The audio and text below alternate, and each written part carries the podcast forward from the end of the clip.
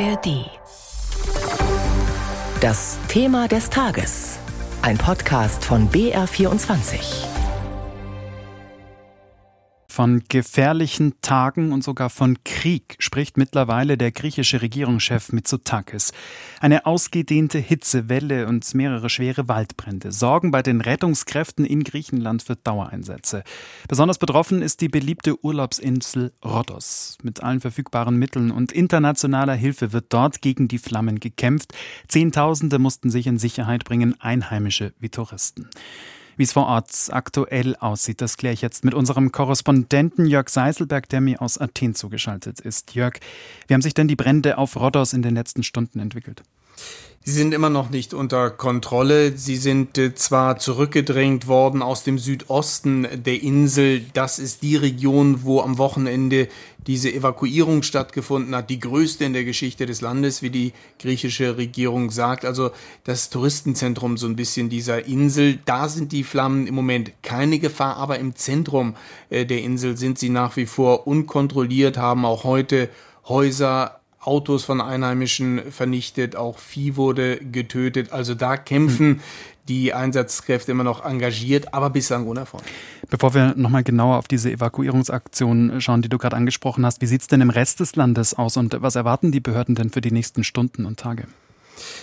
Sie warnen, sie warnen davor angesichts der Situation hohe Temperaturen, ausgetrocknete Vegetation, immer wieder Winde, also die idealen Bedingungen, um aus kleinen Feuern wirklich große Brände zu machen, vorsichtig zu sein, alles zu vermeiden, was Feuer verursachen könnte. Trotzdem gab es gestern über 60 neue Brände in Griechenland ein ganz besonders großer auf einer anderen beliebten Touristenurlaubsinsel auf Korfu. Dort mussten ebenfalls Ortschaften, fast 20 evakuiert werden. 2500 Menschen mussten ihre Unterkünfte verlassen, darunter auch 1000 Urlauber. Mhm. Du hast vorhin diese historische Evakuierungsaktion angesprochen. Allein auf Rhodos waren es Tausende, die in Sicherheit gebracht werden mussten, Einheimische wie Touristen. Wie geht's den Menschen denn jetzt?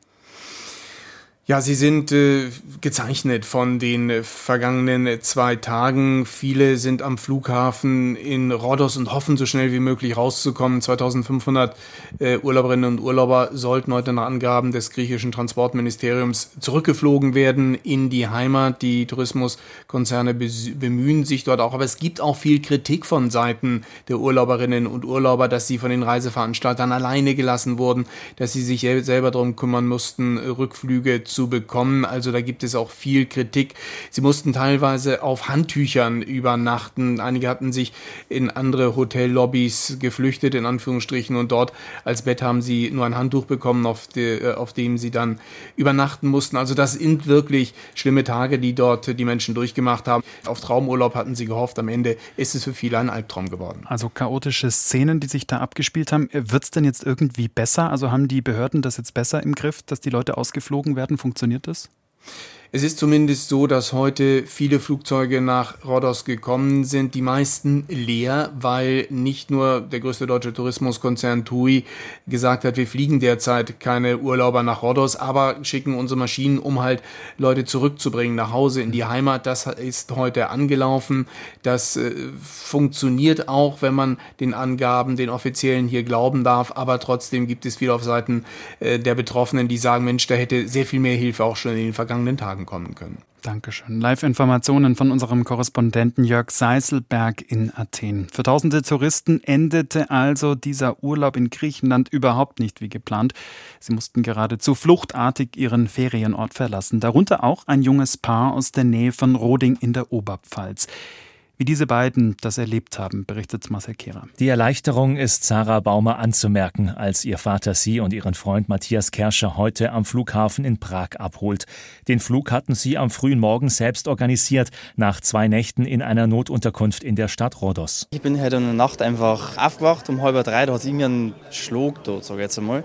Bin ich aufgewacht und habe auf die Flug-App geschaut. Also gestern ist immer alles abgestürzt und dann heute war der dann einfach da.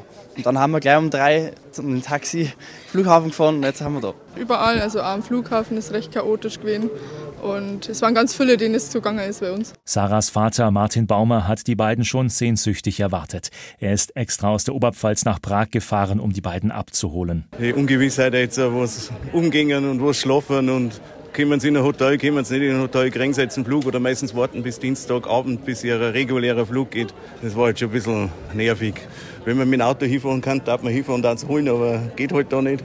Man hat es immer im Hinterkopf, wo sind sie gerade, weil geht es noch sind sie gut aufgekommen. Das hat man halt immer ein wenig im Hinterkopf. Ja. Seine Tochter Sarah Baumer und ihr Freund Matthias Kerscher haben eine dramatische Evakuierungsaktion hinter sich. Sie hatten einen Urlaub in Kiotari gebucht, einem Badeort an der Südostküste der Insel Rhodos. Am Wochenende endete der Urlaub abrupt. Matthias Kerscher berichtete im BR am Telefon davon. Da sind vor unserem Hotel Berge und hat alles gebrannt. Dann bin ich direkt ins Zimmer, habe zu der Sarah gesagt, wir müssen da weg da haben sie dann gesagt, es kämen Boote und es war Panik, die Kinder haben geschrien, die haben Angst gehabt, verstehe ja. Und jeder wollte einfach nur auf so ein Boot. Zwei Nächte verbrachten die beiden in einer Schule in der Stadt Rhodos. Trotz der widrigen Umstände, Sarah Baumer lobt die griechischen Helfer. Viele hätten Essen und Getränke gebracht, Schlafsäcke wurden verteilt, Lehrer packten mit an. Wir sind eigentlich gut weggekommen, wir haben das Beste draus gemacht. Und die Griechen waren sehr gastfreundlich, das muss man echt sagen. Und ja, die Insel brennt, nicht unsere. Also wir haben uns sehr aufgehoben gefühlt, trotz allem. Ob sie ihre Koffer jemals wiederbekommen, wissen Sarah und Matthias nicht. Sie mussten sie im Hotel zurücklassen. Wir wissen nicht, wo die haben, ob die verbrennt haben, ob sie nicht verbrennt haben. Keine Ahnung. Vom Hotel selber haben wir noch gar nichts gehört, also keine Infos. Jetzt nach der Rückkehr haben die beiden nur noch einen Wunsch. Bett und Schlaf. Dusche. Und Dusche. Eindeutig ja. Dusche. Ja. Und was Neues zum Umzügen, weil das habe ich auch nicht mehr. Nach München müssen sie aber trotzdem noch. Hier hatte ihr Urlaub begonnen und hier wäre ihr Flug morgen Abend eigentlich auch gelandet. Ja, mein Auto steht da oben. Deswegen war ich heute oder morgen, wahrscheinlich eher morgen, ausschlafen und dann auf München ein Auto holen. Und dann sollte die ganze Geschichte vorbei sein. Außer unsere Koffer natürlich, aber das können wir ja nachkaufen. Wie dieses Paar aus der Oberpfalz mussten viele Touristen ihren Griechenlandurlaub abbrechen und vor den Flammen fliehen. Das sorgt für Unsicherheit und vielen Fragen bei denen, die ihre Ferien am Mittelmeer noch vor sich haben. Was es da zu beachten gilt, das erklärt Alexander Arnö.